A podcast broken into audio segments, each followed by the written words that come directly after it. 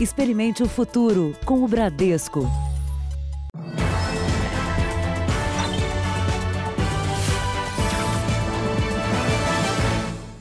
Olá, boa noite para você. Boa noite. Criminosos têm aproveitado a pandemia de coronavírus para invadir condomínios. Neste período, cresceu o número de assaltos em apartamentos, mas moradores de casas também são vítimas.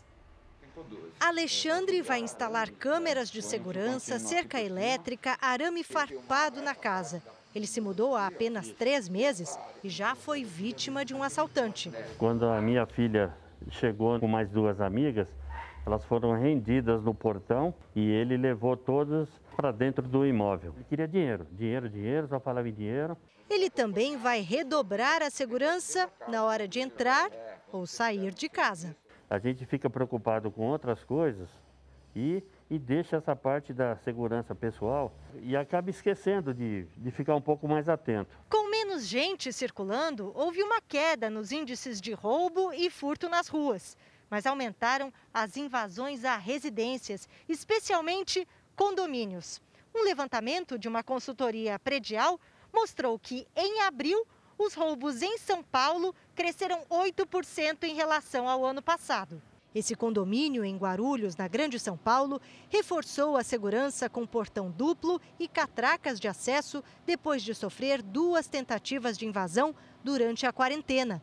Um homem se passou por prestador de serviço e outro por agente de saúde. Veio um rapaz se passando por área da saúde, mas a segurança, eles desconfiaram, o mesmo foi embora não conseguiu entrar por causa dos porteiros são bem treinados. Neste outro prédio, o porteiro não desconfiou do rapaz que aproveitou a chegada de um morador para entrar e roubar um apartamento. Para o especialista, não basta apenas investir em tecnologia e treinar os funcionários. Você tem que trabalhar em conjunto. O sistema de segurança com o pessoal, com o treinamento e com o condômino, porque muitos condôminos também eles são alvos também desses delinquentes, né? A linha chilena tem feito cada vez mais vítimas. No Rio de Janeiro, um rapaz quase ficou cego ao ser atingido por essa linha que é proibida, mas continua sendo usada para soltar pipas. A câmera de segurança mostra uma avenida da Baixada Fluminense. Veja no alto do vídeo que uma moto passa. Segundos depois, os gritos de dor e desespero.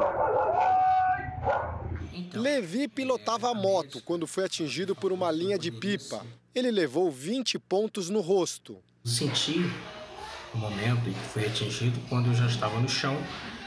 E ali tirei o capacete e já não enxergava mais nada. O meu medo na hora foi de eu ficar cego. Desde o início da quarentena, telespectadores do Jornal da Record passaram a denunciar o aumento de uma prática perigosa. Jovens usando a chamada linha chilena para cortar outros pipas, o que é ilegal e perigoso. Mais potente que o tradicional cerol, a linha chilena derruba até fios de telefonia, internet e alta tensão. É feita com pó de ferro ou até um mineral abrasivo. O corindon, que é a substância é, que causa o corte na, na, na, linha chilena é muito é um produto muito duro, muito capaz de, de, de, cortar quase qualquer coisa. Você consegue cortar aço, você consegue cortar alumínio, cobre.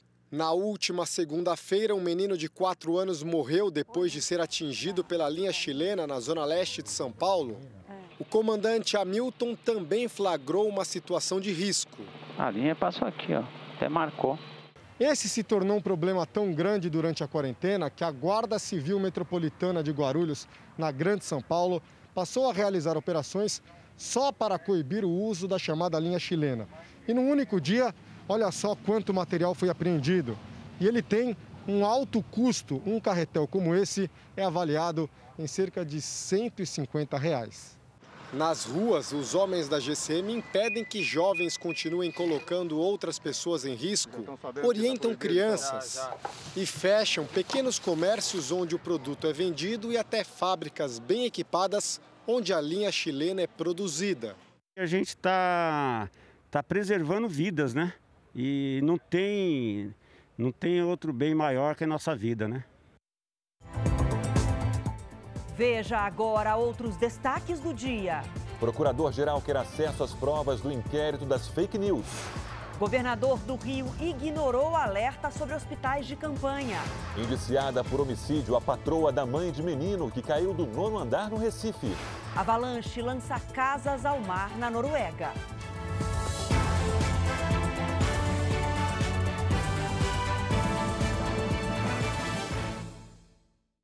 Oferecimento Bradesco, reconhecendo e incentivando nossa gente guerreira.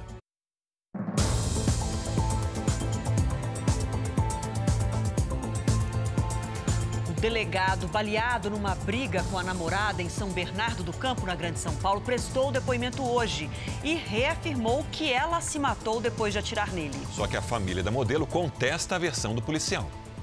O delegado Paulo Bilinski chegou neste carro particular meia hora depois do horário marcado. Ele foi trazido pelo pai e estava acompanhado da advogada.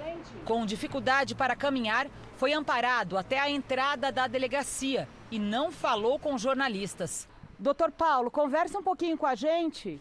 Nós apuramos que o delegado fez questão de marcar o depoimento para a primeira data disponível, apesar de estar em recuperação de três cirurgias e de ter recebido alta do hospital há apenas dois dias. Todo o acesso ao local foi bloqueado, até para os funcionários da delegacia. Paulo Bilinski foi ouvido numa sala de reuniões. O depoimento foi conduzido pelo delegado titular e pelo responsável no caso, e acompanhado por outros dois da Corregedoria da Polícia Civil e por um perito. Foram duas horas de depoimento. Segundo a nossa reportagem apurou, Paulo Bilinski manteve a versão de que Priscila Delgado disparou seis vezes contra ele e depois se matou. O delegado não se negou a responder nenhuma pergunta, mas disse não se lembrar de alguns detalhes do crime. Ele também contou que a briga com a modelo começou porque ela teria visto uma antiga troca de mensagens amorosas dele com uma ex-namorada. Na semana que vem é a vez dos pais da modelo Priscila Delgado serem ouvidos. A polícia aguarda a chegada de todos os laudos para concluir o inquérito. A família contesta a versão de que ela cometeu suicídio depois de atirar no namorado. Em prisão domiciliar por conta da Covid-19, o líder de uma organização criminosa do Rio Grande do Sul rompeu a tornozeleira e fugiu. Apesar de ser perigoso, ele recebeu o benefício no fim de março. A polícia acredita que o condenado Fabrício Santos da Silva, de 37 anos, o Nenê, esteja fora do país. Em março, Nenê deixou a cadeia pública de Porto Alegre, beneficiado pelo direito de cumprir a pena em casa, porque é do grupo de risco da Covid-19. Tem hipertensão e doença neurológica. Mas também é um criminoso perigoso, apontado como líder de uma facção criminosa gaúcha. Ao sair da cadeia pública de Porto Alegre, Nenê forneceu um endereço onde ficaria por três meses usando uma tornozeleira eletrônica. Na última segunda-feira, no entanto, não foi encontrado no local. Ele teria fugido depois de romper o equipamento de segurança. Nenê tem quase 70 anos de condenações e é investigado por crimes como tráfico, roubos e homicídios, ordenados até de dentro da prisão. A justiça emitiu um novo mandado de prisão para que ele retorne ao regime fechado.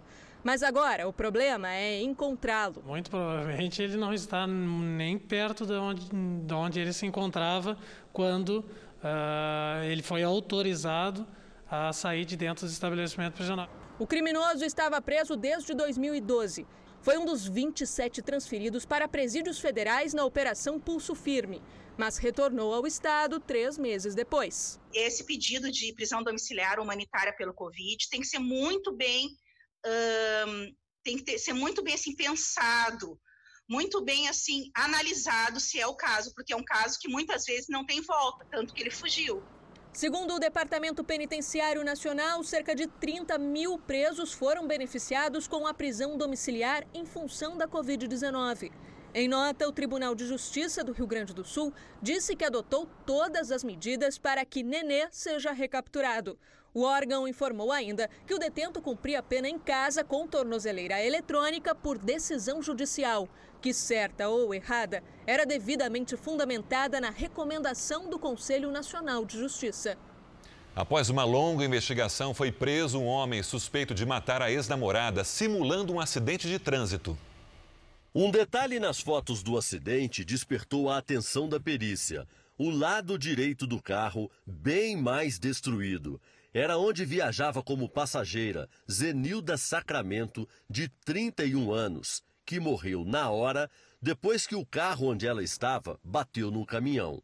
Para a polícia, um crime premeditado que deixou rastros na internet. O acusado é o ex-namorado de Zenilda, que dias antes fez uma pesquisa em um site de buscas. Como colidir com uma carreta sem morrer.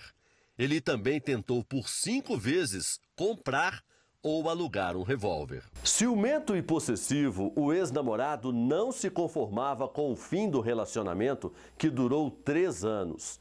Com medo de morrer, Zenilda chegou a mudar de casa. Para reencontrar a ex, o acusado mentiu.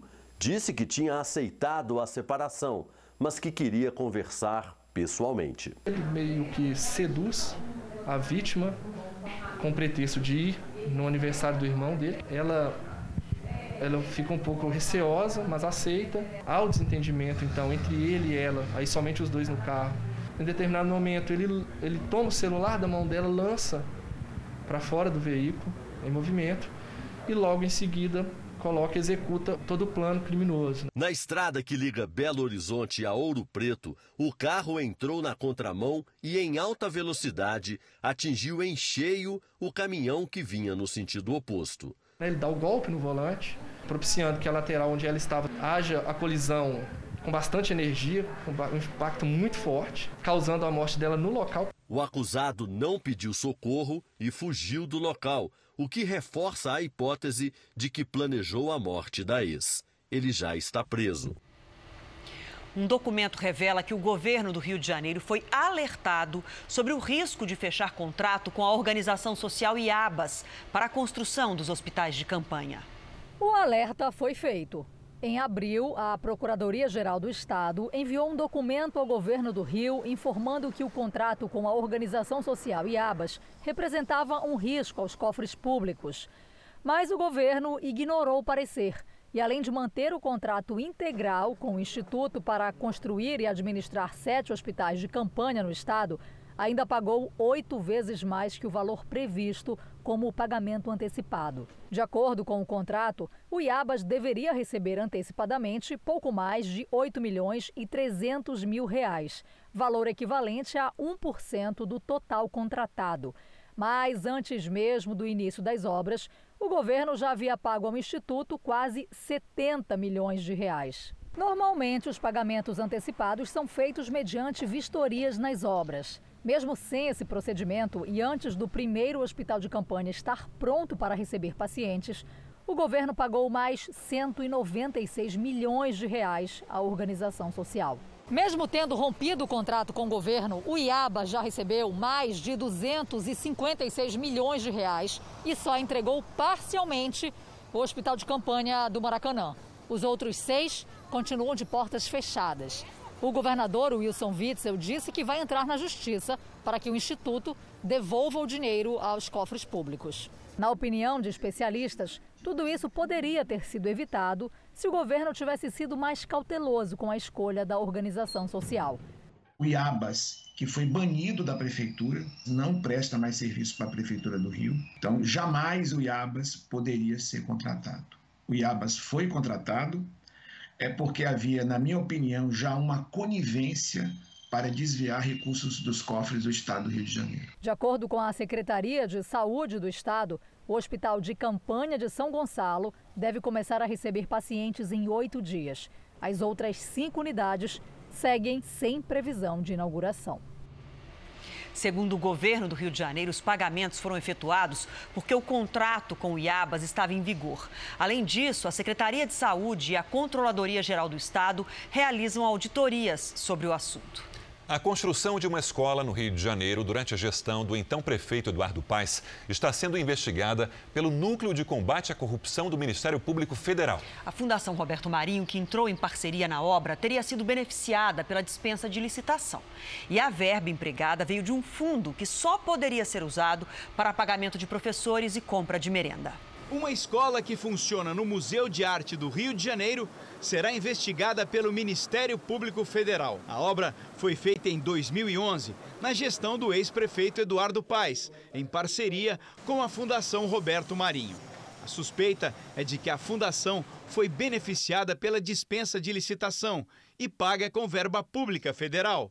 Esse advogado é o denunciante, que teve acesso aos contratos. O dinheiro veio da fonte 107, do Fundeb, Fundo de Desenvolvimento e Manutenção da Educação Básica. A conta só pode ser usada para o pagamento de professores e compra de merenda escolar. Isso aí é uma lei federal que ela protege a educação, destina uma verba para uma finalidade e ele desviou essa finalidade. Então esse ato é nulo.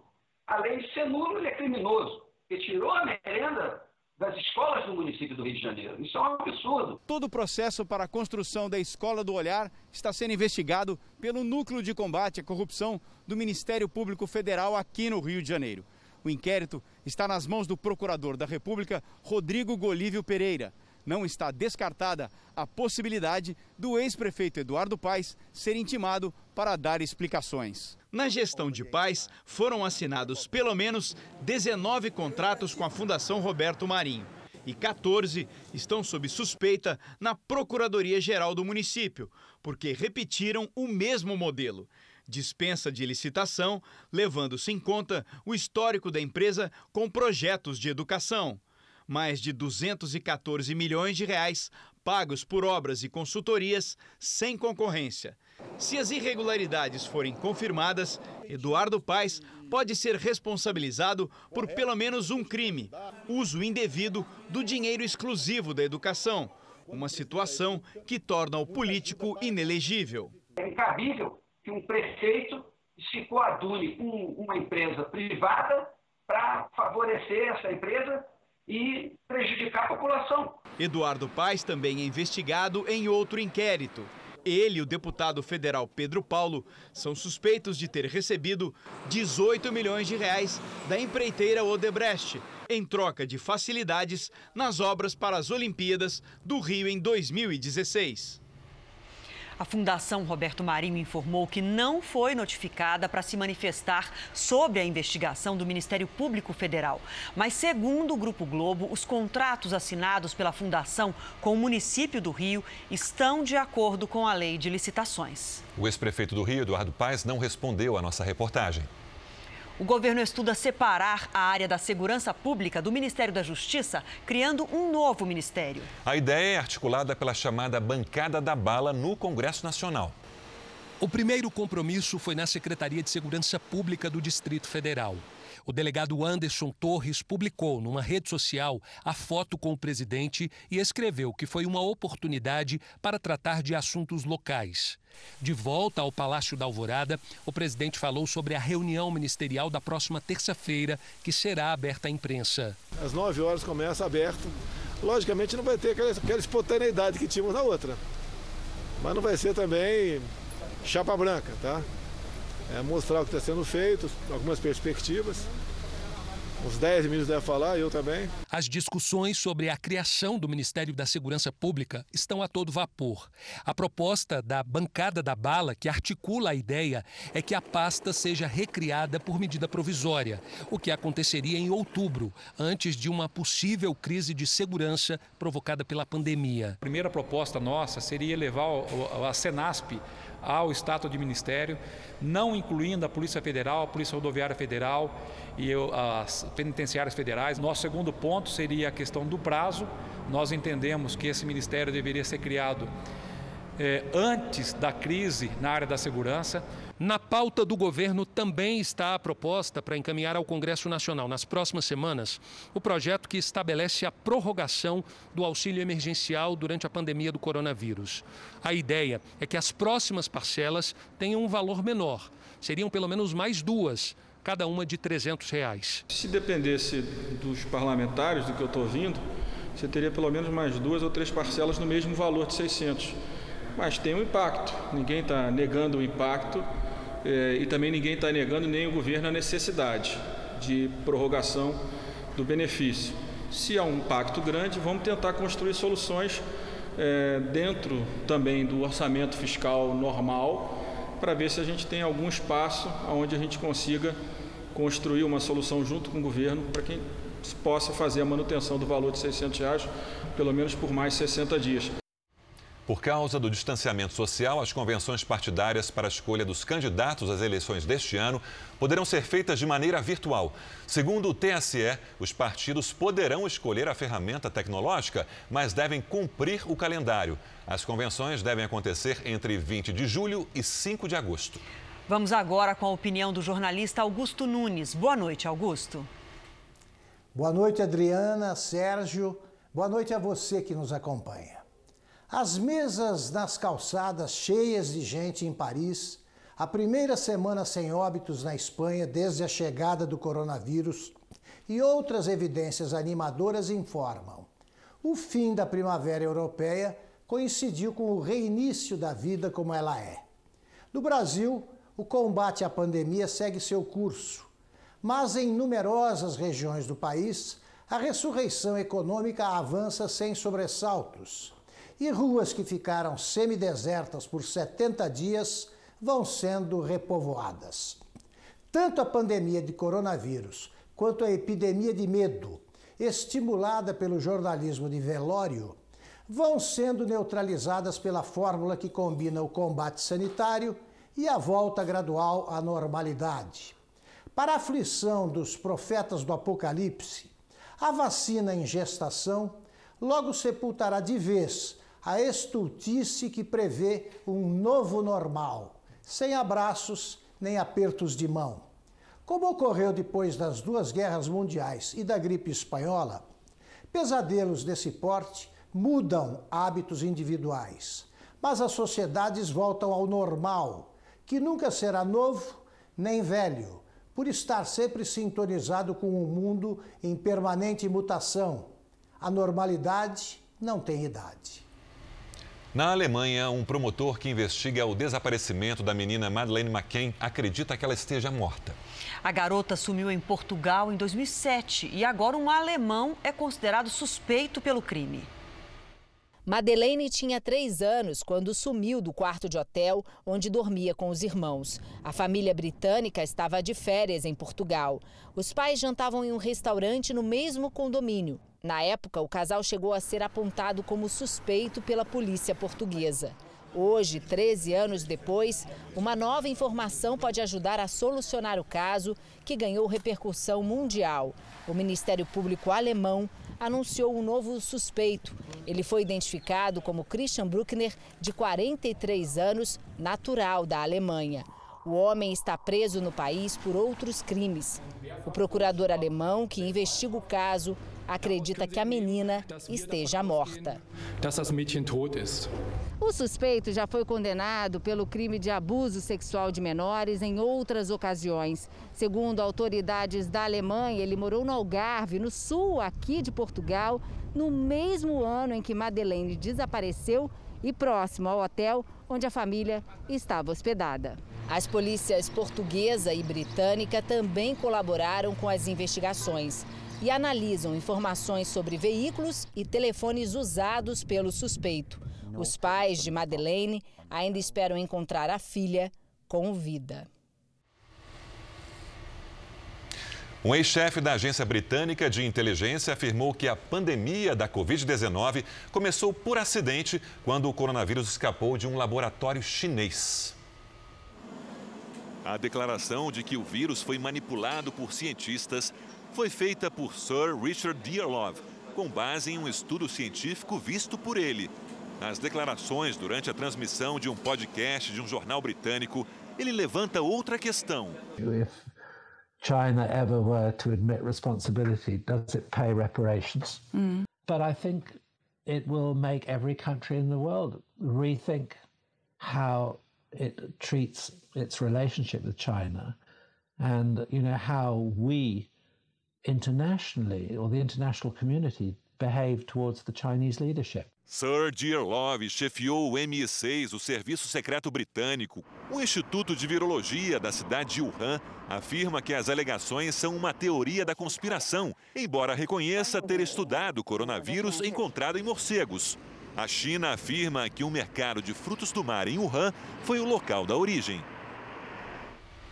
52 líderes mundiais conversaram hoje em uma reunião de cúpula para arrecadar fundos para a Aliança Global de Vacinação.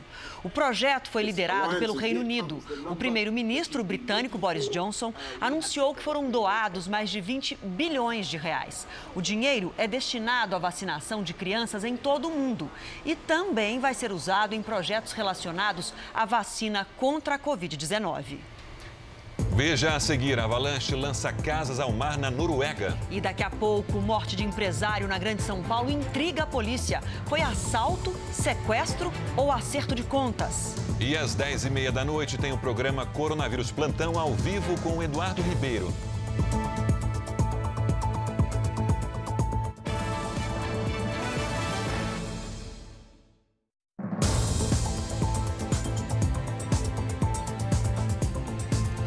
Procurador-Geral da República, Augusto Aras, pediu ao Supremo Tribunal Federal a participação do Ministério Público no inquérito das fake news. Hoje, mais dois investigados foram à Polícia Federal para prestar depoimento. Compareceram à Polícia Federal em Brasília o blogueiro Winston Lima e a deputada federal Carla Zambelli mas a parlamentar se manteve em silêncio no depoimento. Falou na saída aos jornalistas. O meu respeito à, à instituição Polícia Federal é, vale mais do que, do que, do que a minha observação ou o meu entendimento em relação ao inquérito que, no meu entendimento, é inconstitucional. Por determinação da Procuradoria-Geral da República, a deputada passa a ser investigada também no inquérito que apura suposta interferência do presidente Jair Bolsonaro na Polícia Federal. O procurador-geral Augusto Aras quer saber se existem indícios de crime nas mensagens enviadas pela parlamentar ao ex-ministro da Justiça Sérgio Moro. Na conversa, Zambelli disse a Moro que se ele ficasse no governo, teria garantia de indicação para uma vaga no Supremo Tribunal Federal. Sobre o inquérito das fake news, Augusto Aras enviou um documento ao Supremo Tribunal Federal em que defende a garantia de participação do Ministério Público no andamento da investigação, inclusive acesso às provas colhidas até agora, que estão sob sigilo. Procurador-Geral também sugere a divisão do processo, separando os investigados com foro privilegiado. O julgamento do caso será na quarta-feira, no plenário do Supremo. Em nota, Aras disse que a Procuradoria-Geral da República se surpreendeu com a operação realizada na semana passada, com buscas e apreensões contra pelo menos 29 pessoas, sem a participação do Ministério Público. No Supremo, os ministros se articulam para manter o inquérito, que já identificou ameaças à segurança dos integrantes do tribunal e suas famílias. Como parte da estratégia, estão em estudo a adequação dos limites da investigação e eventuais mudanças no rumo do processo para atender aos pedidos da PGR. O ministro da Educação, Abraham Weintraub, também esteve hoje na Polícia Federal para prestar depoimento no inquérito sobre suposto crime de racismo. Weintraub ficou meia hora na Polícia Federal e entregou o depoimento por escrito. Ele foi intimado a explicar uma postagem em que fazia críticas à China com linguagem que alguns consideraram preconceituosa, em que imitava o suposto sotaque de chineses que falam português. O ministro reclamou que não foi citado formalmente no processo. Vamos à previsão do tempo. O Brasil é o terceiro país da América do Sul no ranking de queimadas. Boa noite para você, Lidiane. Pegando fogo em 18 Sim. mil focos. Bastante. E tem uma área mais afetada? Tem. Região centro-oeste, Adriana. Boa noite para você, para todo mundo aí do outro lado. Mato Grosso já registrou mais de 5 mil focos desde o início do ano. 13% a mais do que no mesmo período de 2019. Em seguida vem Mato Grosso do Sul com 2.233 focos, um crescimento de 88%. E alguma possibilidade de chuva para levar um alívio para essa área? Mato Grosso, por enquanto, não, viu? Em compensação de Mato Grosso do Sul e São Paulo para baixo, uma frente fria provoca temporais, com ventania de até 90 km por hora e risco de alagamento no Rio Grande do Sul. No litoral do Nordeste e na região Norte, a chuva é mais fraca, mas pode provocar alagamentos na costa da Bahia.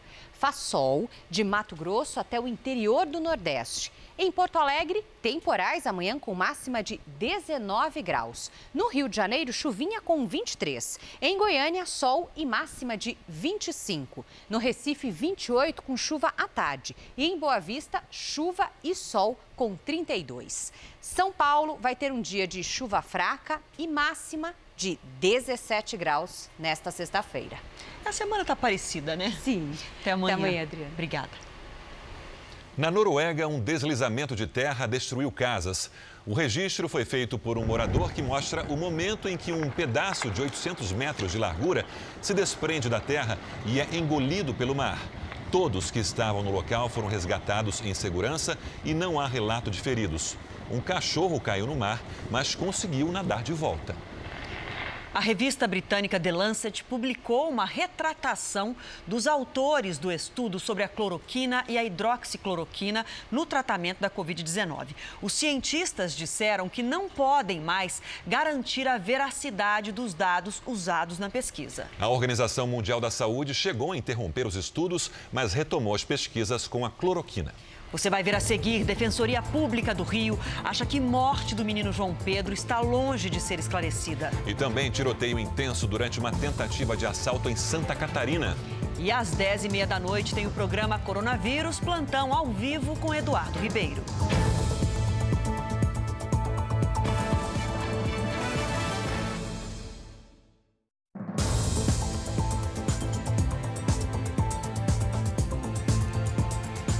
Ministério Público Federal de Minas Gerais pediu o arquivamento temporário do segundo inquérito sobre o ataque ao presidente Jair Bolsonaro em 2018 em Juiz de Fora. Para o MPF, a paralisação deve acontecer até o Supremo Tribunal Federal decidir sobre uma possível perícia no celular do advogado de Adélio Bispo, autor confesso do crime.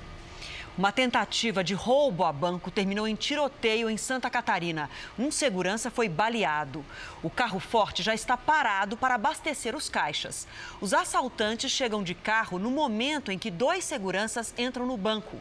Repare que um deles está com um malote de dinheiro. Os criminosos saem do carro e um outro vigia na porta do caminhão atira e corre. Os assaltantes revidam. O vigilante que está fora do banco se entrega e logo depois os ladrões que entraram na agência saem correndo, sem levar nada. A tentativa de assalto foi na cidade de Três Barras, no interior de Santa Catarina. Um dos vigilantes ficou ferido. Os criminosos ainda não foram localizados.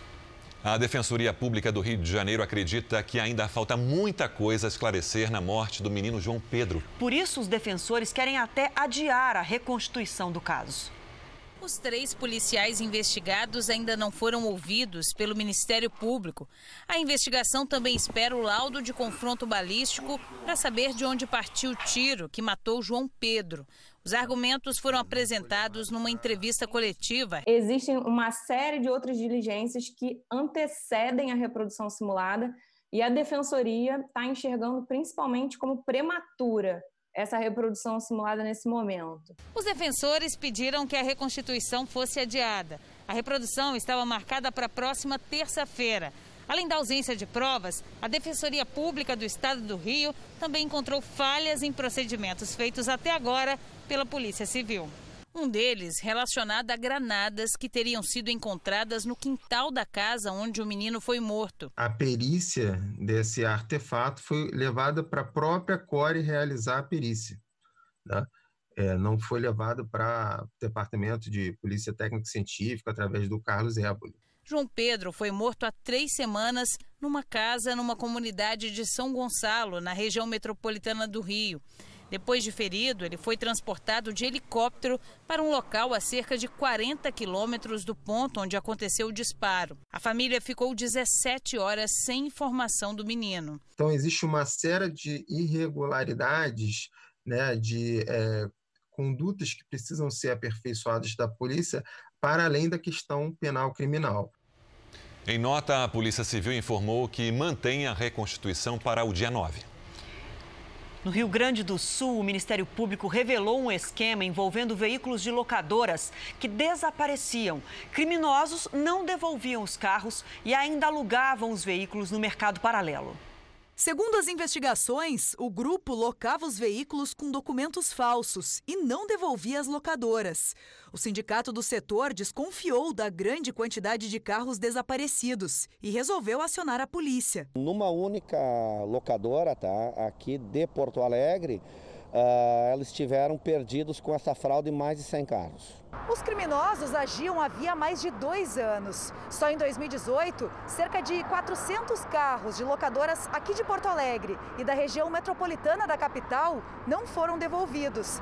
Ainda segundo as investigações, o grupo também relocava os veículos, possivelmente para o uso de transporte por aplicativos. Segundo o Ministério Público, alguns dos veículos furtados eram trocados por drogas e armas. O esquema era comandado por um grupo criminoso da região metropolitana de Porto Alegre. Isso acaba sendo uma fonte de renda e uma forma de lavagem de dinheiro. A polícia esteve em endereços de cinco cidades em busca de provas. Até agora, ninguém foi preso. Segundo o Ministério Público, as empresas e os motoristas de aplicativo não são alvos da operação. Loca um carro para utilização própria, para trabalho, para aplicativo, ó, uh, se o valor realmente é muito baixo, não for de uma locadora de renome, uma empresa conhecida no mercado, desconfie, desconfie dessas pessoas.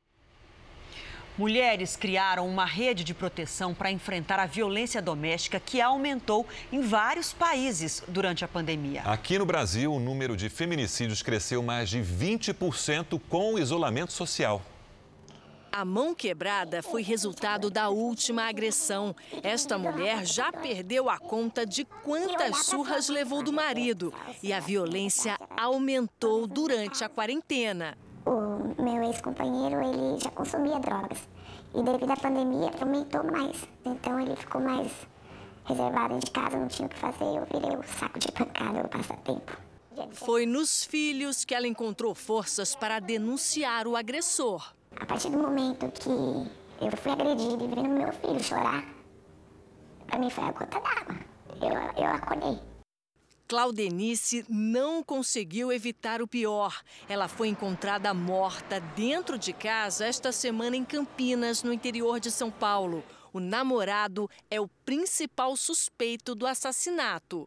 O Brasil viu crescer em 22% os feminicídios nos primeiros dois meses de pandemia é, em 12 unidades da federação. Então, isso mostra um agravamento da violência letal contra a mulher nesse período, é, ao mesmo tempo em que caem os registros nas delegacias. E caem basicamente porque muitas dessas mulheres estão confinadas com os seus agressores, elas têm dificuldade de se deslocar. A gente observa também um aumento do consumo de bebidas alcoólicas e tudo isso acaba criando um cenário de ainda maior vulnerabilidade. Mulheres vítimas de violência doméstica podem pedir ajuda sem sair de casa através de um aplicativo de mensagens no celular. Desenvolvido justamente para o período de isolamento social, um projeto reúne voluntárias em todo o país e já acolheu e orientou mais de 600 vítimas. O serviço é gratuito. Mais de duas mil profissionais prestam desde orientação jurídica a acompanhamento psicológico. Então, por um número 011 99639 1212, a vítima que está nessa situação de vulnerabilidade entra em contato, preenche um formulário que ela vai receber através desse número de WhatsApp e imediatamente ela recebe o nosso é, encaminhamento para todas as áreas que estão contempladas nesse atendimento dos justiceiros. Para saber mais sobre o aumento da violência doméstica, principalmente neste período de pandemia, e também para denunciar o agressor, é só direcionar a câmera do celular para o QR Code que já está no canto da sua tela. Sequestro, latrocínio ou acerto de contas? Um crime que intriga a polícia paulista. Um idoso desapareceu após sair de carro na segunda-feira em Cotia, na Grande São Paulo. O corpo dele foi encontrado dois dias depois num terreno baldio. O corpo de Nelson Quine, de 66 anos, foi encontrado neste terreno, numa estrada de terra.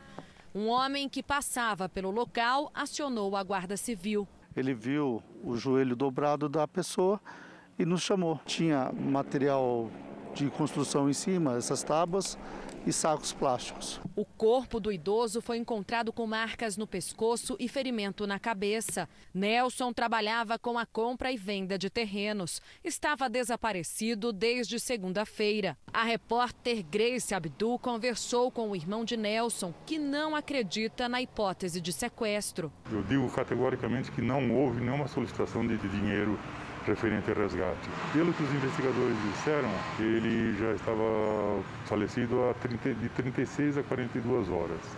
Então ele foi morto na segunda-feira. Os parentes da vítima já prestaram depoimento. O carro de Nelson foi localizado pouco depois em outra região, também em Cotia. Os investigadores pretendem cruzar informações da perícia, como o registro de digitais, com o banco de dados da polícia.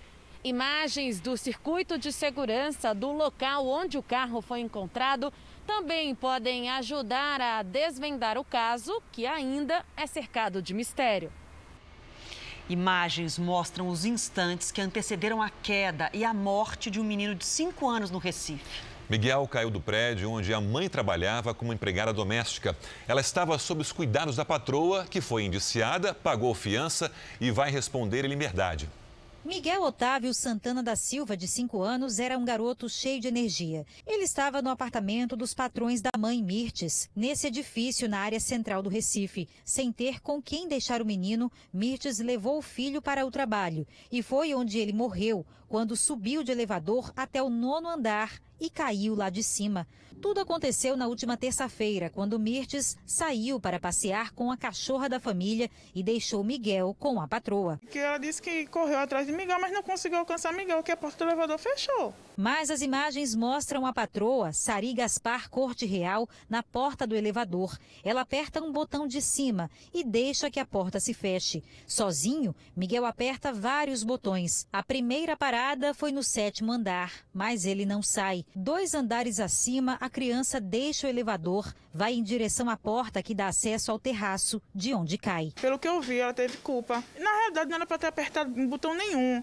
Simplesmente ter pego meu filho pela mão e ter tirado. Sari Real foi indiciada por homicídio culposo. A polícia entendeu que ela assumiu risco quando apertou o botão e deixou o menino sozinho dentro do elevador. A mulher pagou uma fiança de 20 mil reais e foi liberada. O marido de Sari, Sérgio Hacker, é prefeito da cidade de Tamandaré, no sul do estado. Nenhum dos dois quis falar na saída da delegacia. O Ministério da Saúde ainda não divulgou hoje os números da pandemia no Brasil. Ontem foram registrados 584.016 casos da doença, com 32.548 mortos. O Brasil é o quarto país com mais vítimas em todo o mundo. Foram 1.349 registros em 24 horas. 238.617 pacientes já estão curados da doença e 312.851 estão em acompanhamento neste momento. E as mortes por síndromes respiratórias graves aumentaram mais de 20 vezes no Brasil este ano. A doença pode ser provocada por diversas causas, claro, inclusive Covid, Adriana. Exatamente, Sérgio. Esse aumento significativo em plena pandemia indica que o coronavírus pode estar por trás de muitos desses casos em todas as regiões do país, como mostram os nossos repórteres. O aumento na região norte foi de mais de 4 mil por cento. De março até agora foram registradas 1.179 mortes por síndrome respiratória aguda grave nos sete estados. No mesmo período do ano passado, foram 27. Amazonas e Pará têm os piores números. No Amazonas foram 11 mortes em 2019 e 592 esse ano. No Pará foram de 9 para 545. Tocantins, Acre e Amapá são os estados que apresentaram menor crescimento.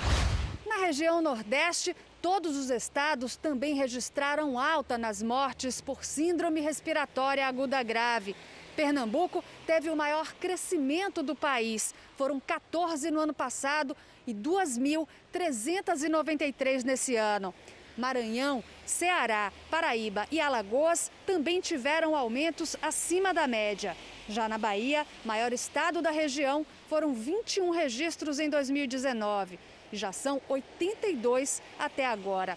Sergipe, Rio Grande do Norte e Piauí foram os estados com o menor crescimento nas taxas. A região centro-oeste tem o único estado do país sem aumento nas mortes por síndrome respiratória aguda grave. Mato Grosso registrou de março até agora quatro mortes. E no mesmo período do ano passado, também quatro. No Distrito Federal, 20 pessoas morreram este ano pela síndrome. No ano passado, foram 10.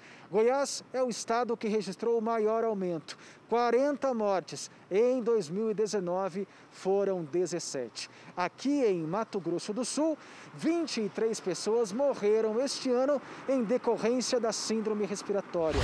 Depois do Centro-Oeste, a região Sul é a que teve o menor crescimento. Ainda assim, o aumento é expressivo.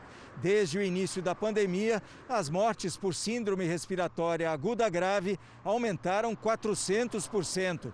No ano passado foram 55. Este ano já são 218. O Rio Grande do Sul é o estado com o maior crescimento. Em seguida vem Santa Catarina e depois o Paraná.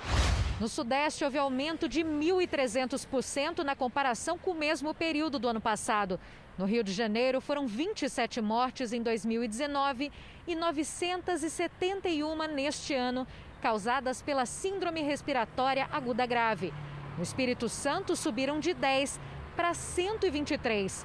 Em Minas Gerais, foram de 42 para 189. Aqui em São Paulo, o crescimento é expressivo. 88 no ano passado e agora 1.058. Esse aumento muito acima da média indica, segundo os especialistas, que alguns casos podem ser de Covid. Muito possivelmente são derivadas também da COVID, da COVID e a gente só vai descobrir isso mais tarde, quando a vigilância fizer os testes. Mas isso significa para nós, muito possivelmente, subnotificação de casos de Covid. O governo federal identificou a estabilização de casos e mortes em alguns estados. Vamos a Brasília ao vivo com a repórter Cristina Lemos. Cristina, boa noite. Boa noite, Sérgio. Boa noite a todos. O Ministério da Saúde constatou uma tendência que é preciso ser observada nas próximas semanas de estabilização, tanto no número de infectados quanto no número de óbitos por Covid-19, principalmente em algumas localidades das regiões Norte e Nordeste, e notadamente na região metropolitana das capitais, como por exemplo Manaus, Recife e Ceará. No Ceará, a gente observa justamente entre as semanas epidemiológicas 21 e 22 estão fechados, uma tendência de estabilização. Em relação aos óbitos, a gente percebeu que houve uma redução é, no número de óbitos confirmados por Covid de uma semana a outra. Pernambuco, mesma coisa. O estado do Amazonas, embora ele tenha é, identificado nas últimas quatro semanas um aumento no número de casos, a gente percebe uma diminuição no número de mortes, de seguidamente, semana após semana. Essa tendência inclui a capital do Ceará, que é Fortaleza. Bem, outra boa notícia é que o Ministério observou uma tendência de redução nas hospitalizações por síndrome respiratória aguda grave, que é aquela que necessita de UTI e de respiradores. Isso ocorreu, segundo o Ministério, no Amazonas, no Piauí, em Pernambuco e até no Rio de Janeiro. Portanto, os casos, os infectados ainda estão num nível altíssimo, mas esses dados mostram que o Brasil, como país continental, tem diferentes condições de evolução da Covid-19, a depender da região. Preocupação agora com a região sul, que enfrenta a temporada das gripes. De Brasília, Cristina Lemos. Obrigado, Cris. E a Prefeitura de São Paulo liberou a abertura a partir de amanhã de concessionárias e escritórios em horário reduzido. Da Isabeline ao vivo tem os detalhes como é que vai ser essa reabertura. Da Isa, boa noite. Olá, Sérgio, boa noite. Só vão poder funcionar durante quatro horas por dia e também fora do horário de pico. Será preciso controle de acesso e trabalhar com ocupação de público de até 20%. Esses estabelecimentos vão precisar seguir os protocolos de higiene e segurança da Prefeitura. Em coletiva, o prefeito Bruno Covas disse que a capital está passando pela fase 2 de reabertura e ressaltou é, que o uso de máscaras, álcool em gel e evitar aglomerações devem persistir. Os protocolos desses dois setores serão publicados amanhã no Diário Oficial. Sérgio, Adriana. Obrigado, Daísa. A expectativa das autoridades é que as escolas brasileiras poderão reabrir somente no segundo semestre. Mas para isso acontecer, serão necessárias várias mudanças.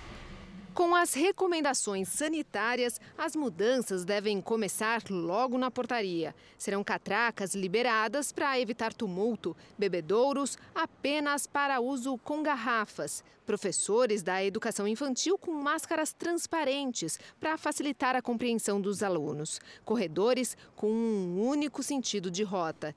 As salas serão reorganizadas. Nesta escola particular, o plano é que os alunos menores até a fase de alfabetização e os maiores do terceiro ano já retornem numa primeira fase de reabertura.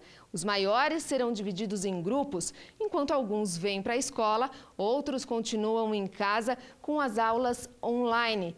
Toda essa modificação é para facilitar o retorno dos pequenos e cumprir o distanciamento necessário entre eles. As crianças, nessa fase de alfabetização, além do conteúdo, mas o envolvimento sociológico é muito grande, né? o clima social para eles é muito importante e eles estão sofrendo muito com isso, então esses são os primeiros. Os da terceira série do médio é porque tem é a finalização do curso. As séries intermediárias só devem retornar em uma segunda fase. Nesta escola pública na Grande São Paulo, mesas e cadeiras serão ocupadas de forma intercalada. A alimentação deve ser servida pronta e as áreas abertas serão mais usadas. Caso seja necessário, nós traremos as salas de aulas para um ambiente aberto, claro, todo protegido, mas um ambiente maior, onde tem maior circulação de ar.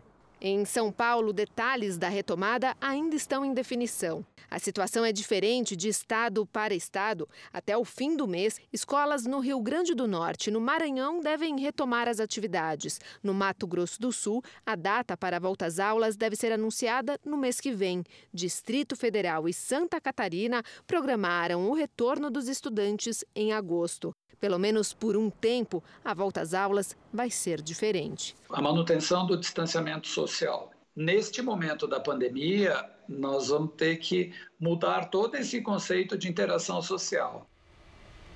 Os parentes de George Floyd, o americano negro que morreu durante a abordagem de um policial branco, fizeram hoje o primeiro ato em homenagem a ele.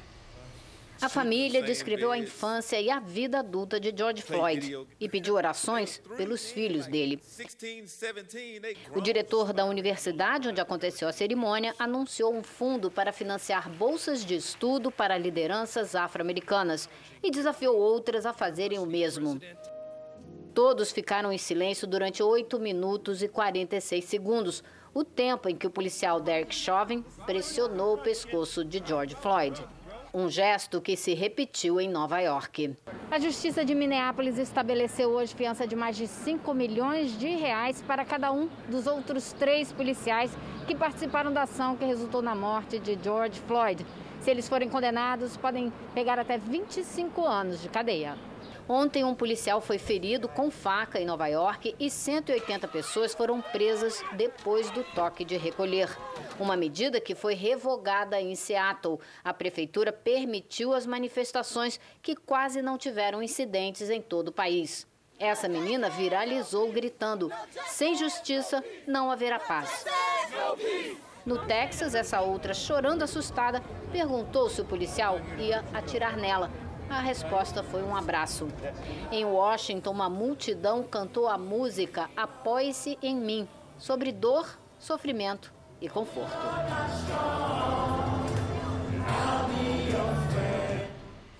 O Jornal da Record termina aqui. Às 10h30 da noite tem o programa Coronavírus Plantão. E à meia-noite e meia tem mais Jornal da Record. Fique agora com a novela Apocalipse. A gente volta a se encontrar amanhã aqui no JR. Até lá. Boa noite e até amanhã.